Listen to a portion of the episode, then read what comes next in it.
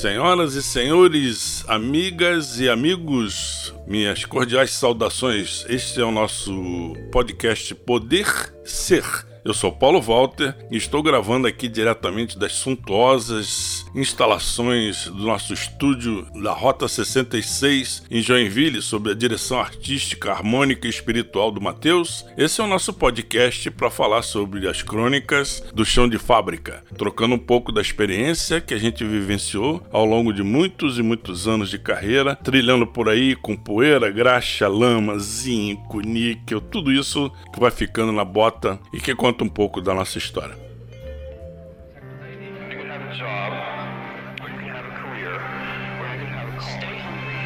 Stay foolish. Calling because that's the thing. Stay foolish. And I've always wished that for myself. And now I wish that for you. Stay hungry. Stay foolish. Linha direta com Paulo Walter. Eu, como profissional dessa área tão interessante que é a manutenção predial, manutenção industrial, a gestão de ativos, já estive por muitos lugares, aqui, ali, acolá. Em alguns lugares eu cheguei cedo, e outros saí tarde e por aí fui. Com aprendizado, se criando os causos e fatos. O que eu estou trazendo hoje aqui para vocês pode ter sido verdade, pode ter sido verdade em parte, ou simplesmente né, faz parte daquilo que a gente chama de alegoria da manutenção. Então hoje eu vou falar para vocês sobre a lei do sucesso. A primeira lei do sucesso é aquela que diz que se você não tentar, você já sabe o resultado. Bom, isso aconteceu num domingo, um, fim, um, final de semana no mês de setembro, olha, no longínquo ano de 1981 túnel do tempo.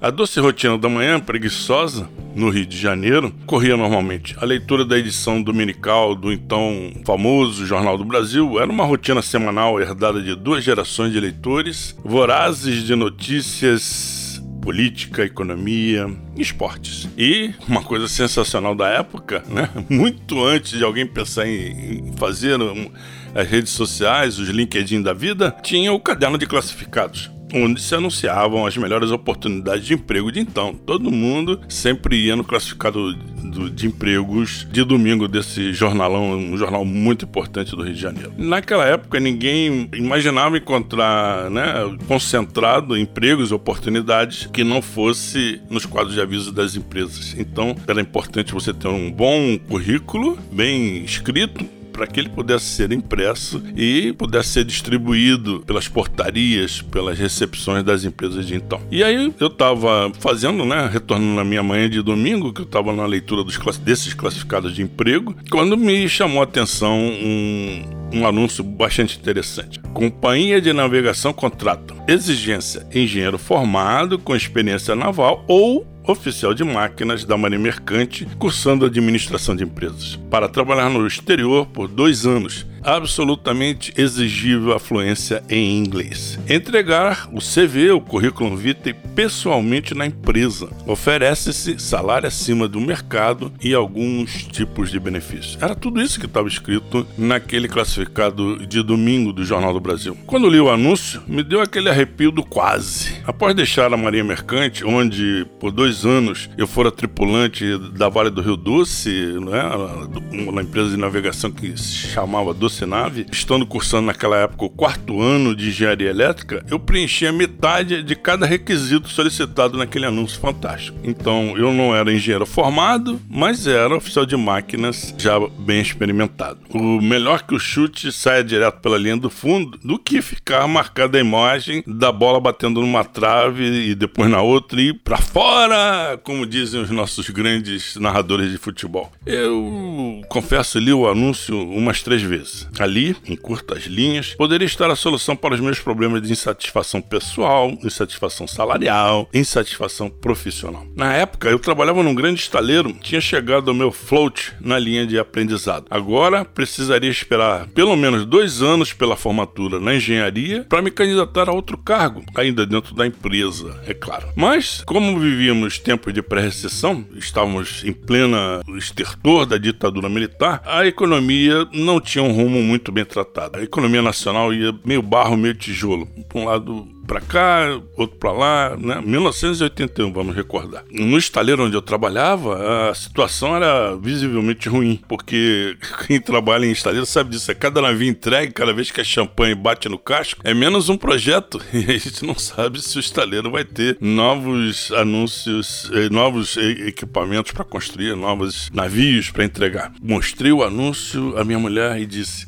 que pena. Se fosse daqui a dois anos, eu poderia me candidatar. Ela me olhou nos olhos e veio a resposta na bucha. O que, que você tem a perder? Algumas horas de serviço, porque vai ter que levar o seu currículo pessoalmente, um envelope e duas folhas de papel impresso do seu currículo vitae.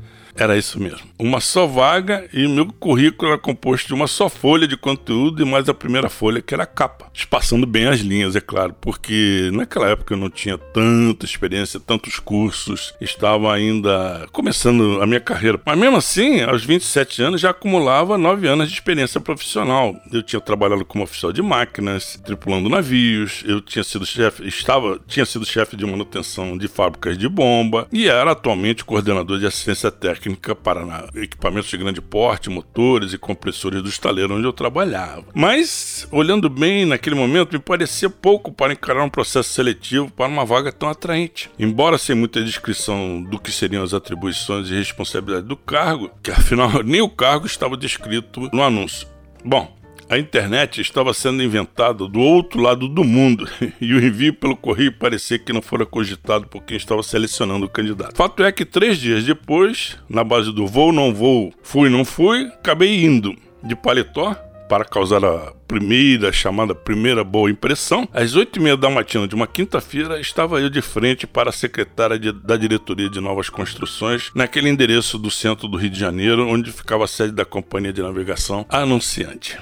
Bom, onde entrego o, o, o, currículo? Vim por conta do anúncio de domingo. A secretária me respondeu: quase perdeu o prazo. Me disse num sorriso amistoso, a bela loira com sotaque espanhol. Era até ontem, mas como o diretor ainda não chegou, entrego a senhora? Põe aí nessa pilha, bem em cima. Me dei conta que sobre a mesa havia uma senhora pilha de envelopes pardos, envelopes de várias cores. Achei que meu envelope estava magrinho comparado a alguns ali. É interessante, não sei se você já percebeu como os currículos Vitae se parecem muito entre eles quando estão todos dentro do envelope pardo, né? É tudo a mesma coisa. Uniformização que se consolidou depois com os sites de emprego, com sua sequência de perguntas para cadastramento de candidatos. Agradeci. Obrigado pela oportunidade. Quando começam as entrevistas? De fato, na realidade, eu queria perguntar é quando seria contratada, mas achei otimismo demais diante da pilha que me parecia imensa e poderia parecer abuso da minha parte, né? Sabe-se lá se numa brincadeira numa hora dessas causa o efeito contrário. Aguarde! Aguarde que entraremos em contato. Como você pode ver, disse a moça apontando para a montanha de envelopes, temos muitos candidatos. O fato é que saí dali pensando como seria o trabalho de quem iria selecionar os resumos para a sequência da contratação. Fiquei esperançoso que meu pacote fosse o primeiro a ser aberto, por ser o que estava no topo. Mas ao esbarrar com mais três pessoas na recepção, todas com envelopes pardos debaixo do braço, do braço achei que não ia rolar. Bom, o que tem a ver toda essa história com sucesso? Que é o título da crônica do chão de fábrica de hoje. Bom, Sucesso tem que foram 92 candidatos, isso é fato, os 92 incluindo eu, para uma única vaga. E, acreditem, eu fui o escolhido. Depois de quatro meses de processo seletivo, com direito a testes psicológicos, testes de memória, entrevistas pessoais e várias redações, fiquei entre os quatro finalistas. Os candidatos, os quatro, regulavam de idade, os quatro não, os outros três, né, regulavam de idade comigo. Falavam fluentemente inglês e muitos tinham experiência internacional. Mas eu era o único que tinha formação da Marinha Mercante. Fiquei conhecido como candidato do Blazer Jeans, pois repetiria a roupa em todas as etapas por crer que me dava sorte. Imagine. Interessante como a gente não se dá conta de como você está sendo observado. Levei o prêmio, no final das contas, porque tive o melhor desempenho em todos os testes e caprichei nos textos a que foi solicitado a desenvolver, explicando por que eu era o candidato certo para aquele desafio. O fato é que desde a primeira entrevista entendera ser aquele um processo de aprendizado. Cada etapa vencida, uma comemoração particular. A vaga, a vaga era o objetivo, mas o processo de seleção em si já era uma bela oportunidade de crescimento pessoal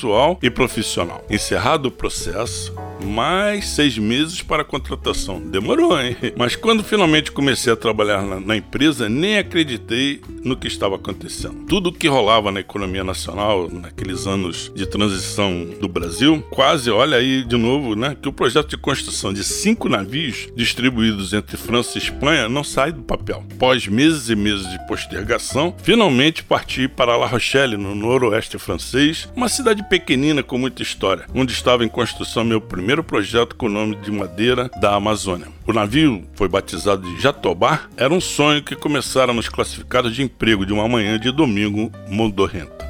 Certamente você está curioso e quer saber o que veio depois? Isso fica para outra, né? Conte outra, pois não dá para contar tudo de uma vez. Amigos, esse é o nosso chão de fábrica e obrigado por estar comigo até aqui. Um grande abraço